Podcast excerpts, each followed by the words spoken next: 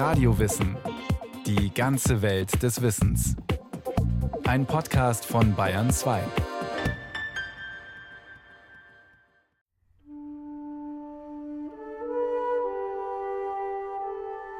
Gott hat dem Volk auf Erden Unterschiede gesetzt, wie er auch im Himmel Engel, Erzengel, Throne, Herrschaften, Cherubim und Seraphim gesondert hat. Sie alle werden von Gott geliebt und haben doch nicht den gleichen Namen. Diese Worte stehen in einem Brief, den Hildegard von Bingen in der Mitte des 12. Jahrhunderts geschrieben hat. Die Haltung, die sie hier vertritt, dass nämlich der Standesunterschied durch die göttliche Ordnung gerechtfertigt sei und eingehalten werden müsse, ist im Mittelalter nicht sehr originell. So denkt man allgemein.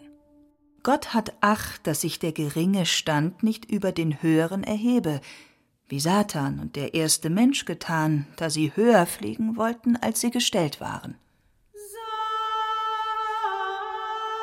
Hildegard antwortet auf den Brief einer Kollegin namens Tenkswind, Meisterin einer religiösen Gemeinschaft bei Andernach, in der die Frauen nach sehr strengen Regeln leben. Es ist die Zeit der ersten großen Armutsbewegung, die in der ersten Hälfte des 12. Jahrhunderts die Ideale der Urkirche wiederbeleben will. Tenkswind hat da so einige Fragen an die hochberühmte Hildegard. Ist es denn wirklich wahr, dass während der prachtvollen Liturgie in Hildegards Kloster die Frauen mit gelöstem Haar am Altar stehen, angetan mit bodenlangen Seidenschleiern und mit goldenen Ringen an den Fingern? Und trifft es wohl zu, dass Hildegard nur adlige Frauen aufnimmt und alle anderen zurückweist? Hinter der demütigen Anfrage steckt harsche Kritik. Denn natürlich weiß Tenkswind, dass es wahr ist. Und Hildegard von Bingen sieht keinen Anlass für Schuldgefühle.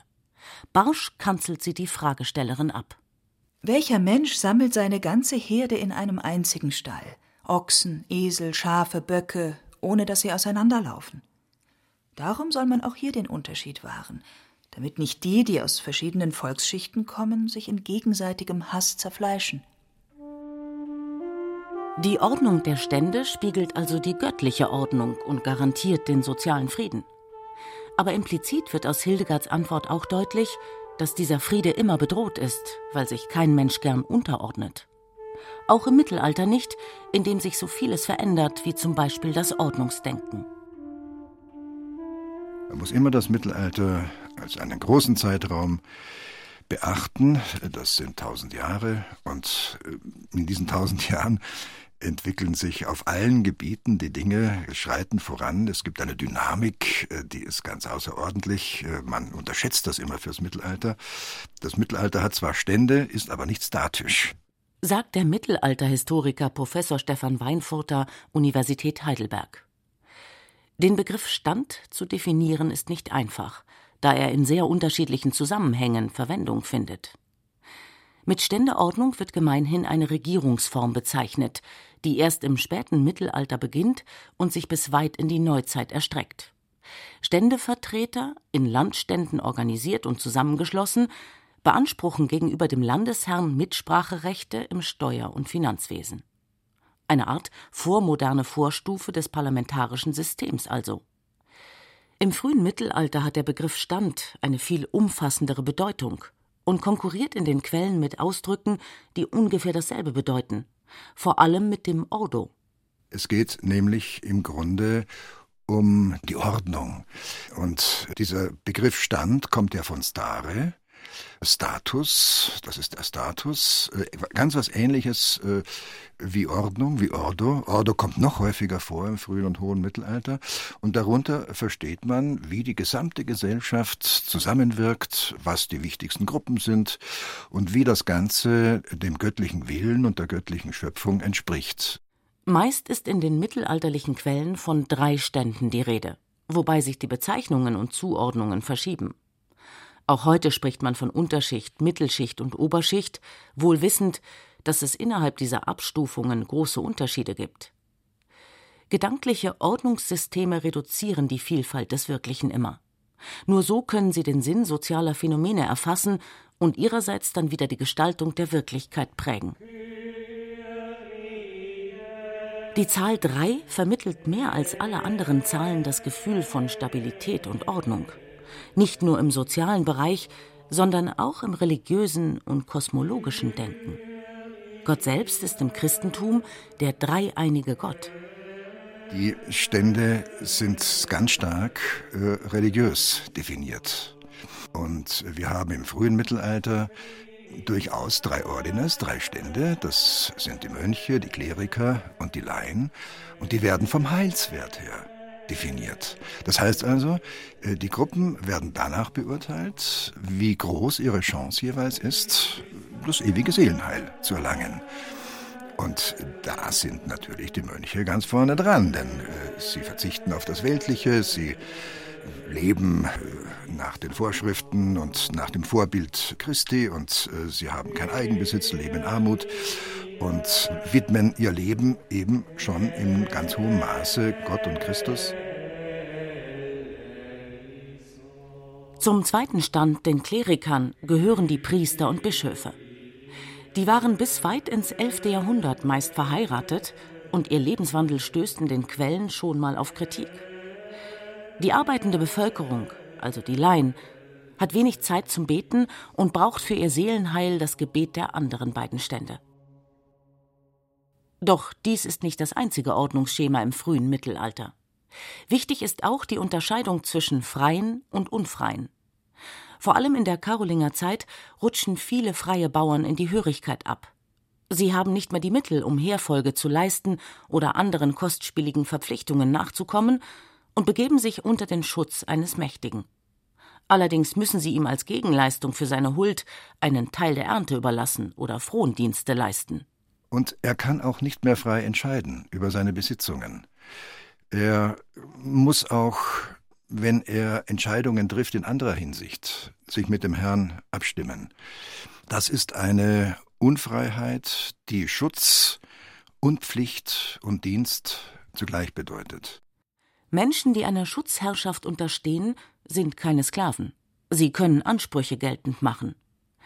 Wenn der Grundherr plötzlich mehr Abgaben verlangt, können sie sich zusammenschließen und auf das Gewohnheitsrecht pochen. In beiden Gruppen, bei den Freien und bei den Unfreien, gibt es große Unterschiede. Bei den Freien gibt es Arme, vom Abstieg bedrohte. Es gibt mächtige Herren und äh, weniger mächtige Herren, die Potentes, wie sie so schön heißen, oder die Großen des Reiches. Und ganz an der Spitze einfach Magnatendynastien, ja, so wie die Welfen zum Beispiel, ja, die im ganzen Karolingerreich Besitzungen hatten. Das sind dann ganz große, führende äh, Geschlechter.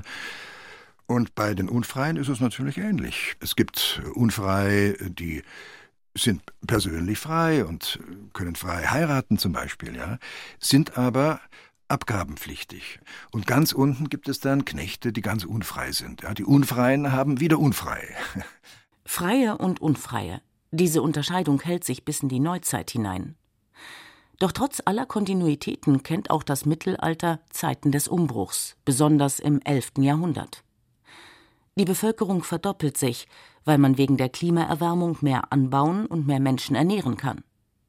Der Papst macht seine wachsende Machtfülle geltend und bestreitet das Recht des Königs, kirchliche Ämter zu besetzen. Die Auseinandersetzungen zwischen den beiden tragenden Gewalten des christlichen Abendlandes münden im Investiturstreit, auf dessen Höhepunkt Heinrich IV. seinen berüchtigten Gang nach Canossa antreten muss. Der Konflikt schwächt die königliche Zentralgewalt und stärkt die Macht der Fürsten. Auch die, die im Dienst der adligen Herren stehen, die eigentlich unfreien Ministerialen, finden nun große Aufstiegschancen, denn sie werden gebraucht. Da kommen wir ja in eine ganz neue Stufe der Ständebildung, nämlich diejenige der funktionalen Ordnung. Das ist ein ganz großer Einschnitt eigentlich im Mittelalter und bringt eine ganz neue Vorstellung von Ständeordnung mit sich. Dass nämlich die Bevölkerung, dass die Menschen, dass die ganze Gesellschaft funktional definiert wird. Ja, dass man sagt, die ganze Gesellschaft muss zusammenspielen in den verschiedenen Funktionen. Die Geistlichkeit, die Ritter und die arbeitende Bevölkerung. Das sind jetzt die drei Stände, die in den Quellen beschrieben werden. Zum Beispiel durch Bischof Adalbero von Laon, gestorben um 1030. Dreifach also ist das Haus Gottes, das man eines wähnt. Hier auf Erden beten die einen, andere kämpfen und noch andere arbeiten.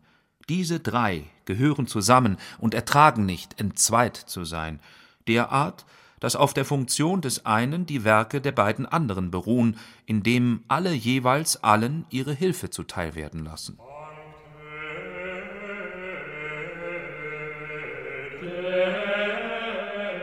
Oratores, Bellatores, Laboratores. Die Betenden, die Kämpfenden und die Arbeitenden.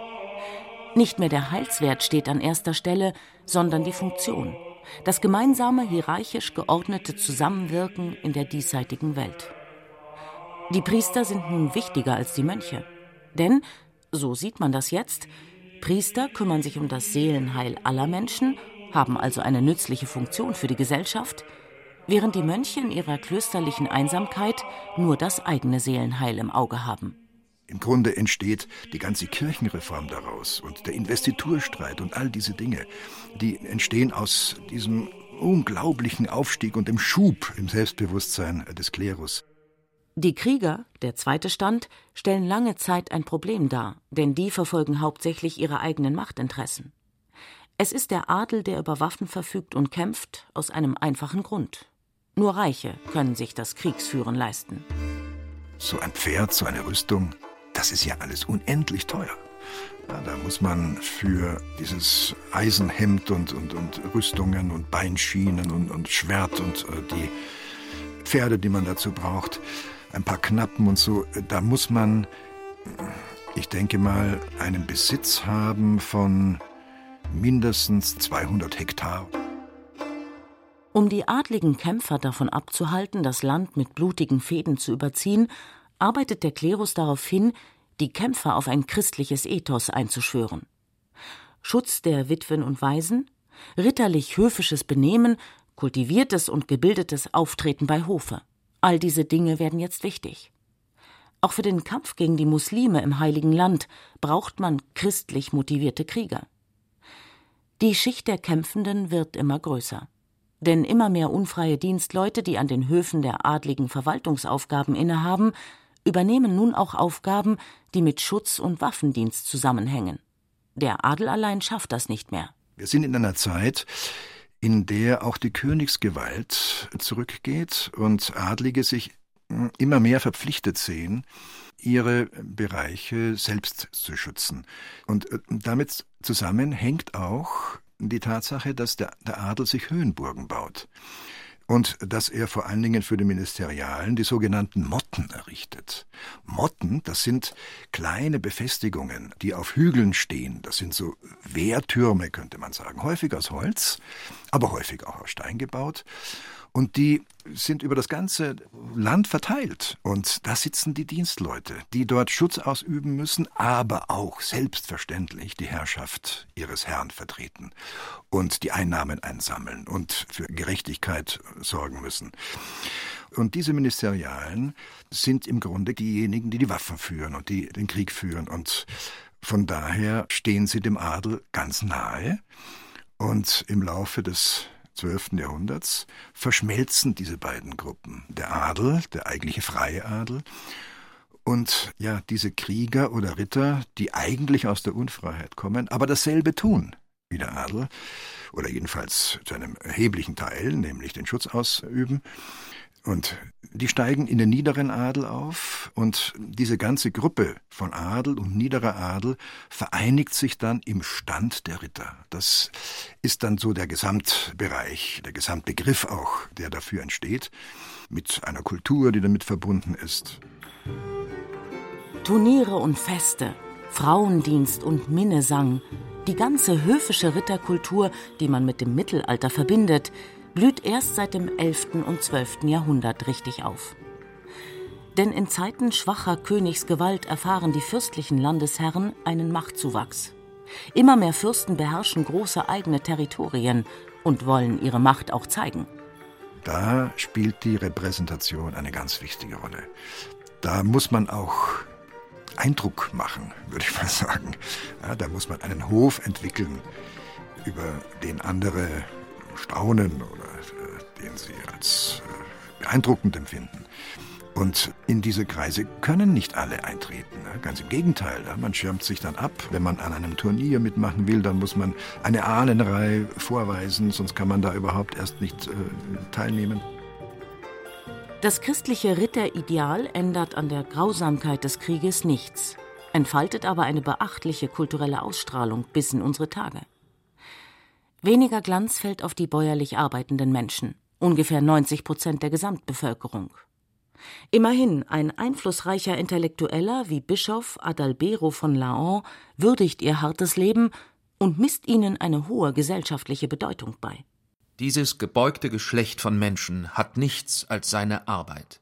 Wer kann ihre Pflichten beschreiben, ihre Mühsal, ihren Einsatz, ihre überaus schweren Arbeiten? Für alle schaffen sie die Kleidung und Verpflegung, und kein Adeliger kann ohne die Arbeiter leben. Vom Arbeiter wird also der Herr ernährt, den er zu nähren vermeint. Aber die Tränen und Klagen der Arbeiter sind grenzenlos. Es gibt eben dann auch die Bauern als dritten Stand, und ihr Los ist schrecklich, sagt er. Aber in Wirklichkeit sind sie es, die die ganze Gesellschaft tragen. Denn die Herren, die Adligen und die Kleriker, die meinen, ja, dass sie was Höheres sind, werden im Grunde von diesen Bauern überhaupt in ihrer Existenz getragen. Körperliche Arbeit ist im Mittelalter nicht so verachtet wie in der Antike. Sie hat einen gewissen Wert. Schließlich waren Jesus und seine Jünger auch einfache Leute.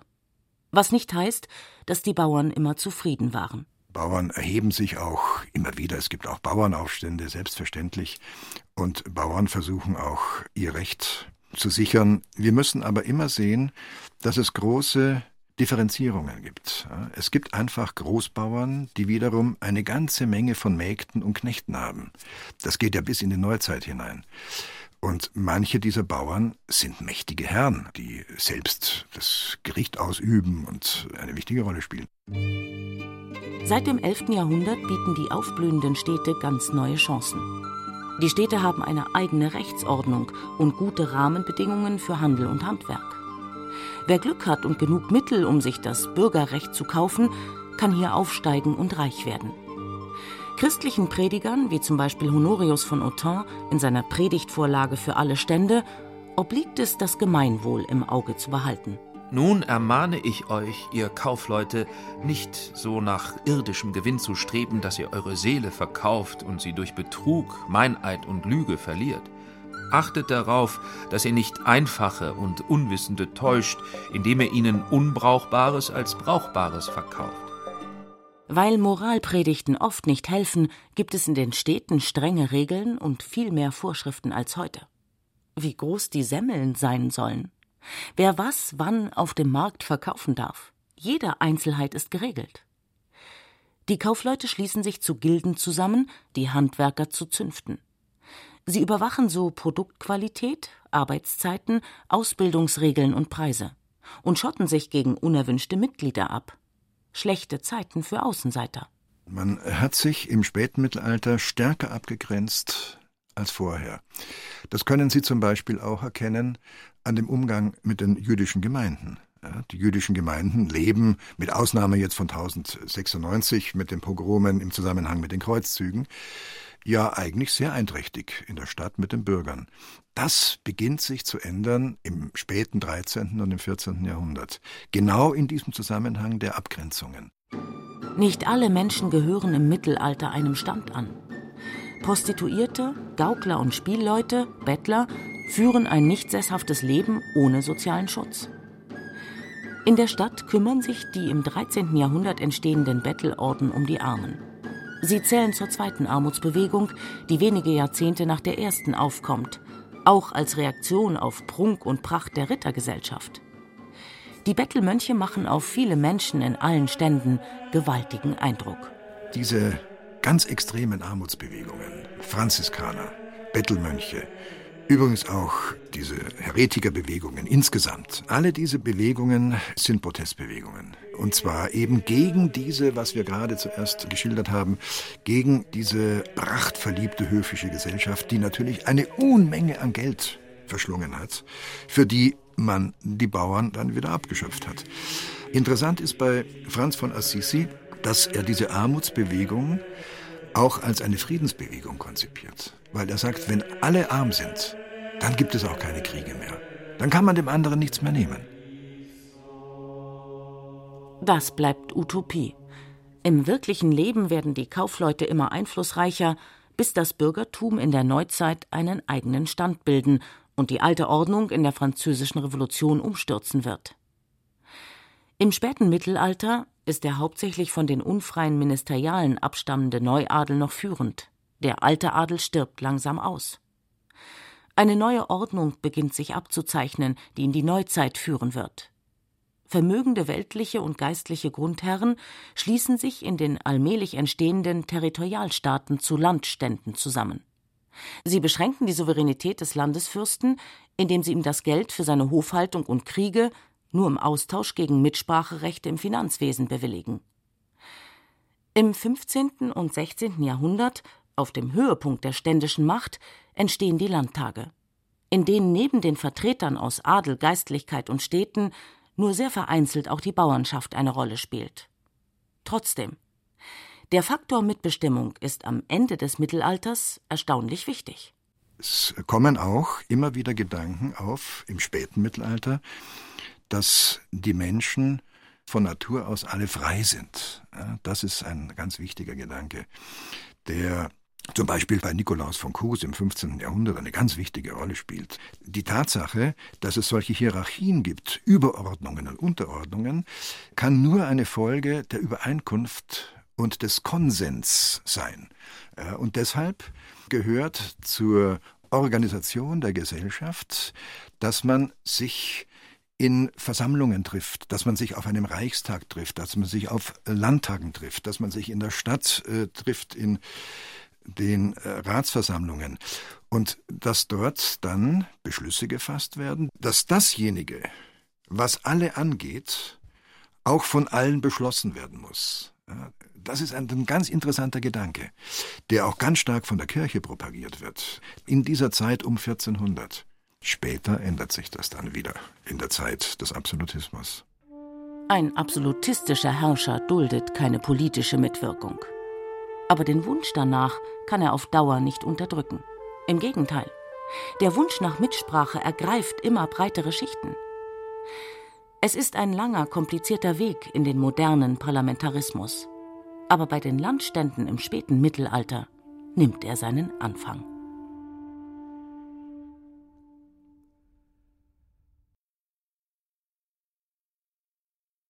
Sie hörten Die Ständegesellschaft im Mittelalter Beten, Kämpfen, Arbeiten von Brigitte Kohn.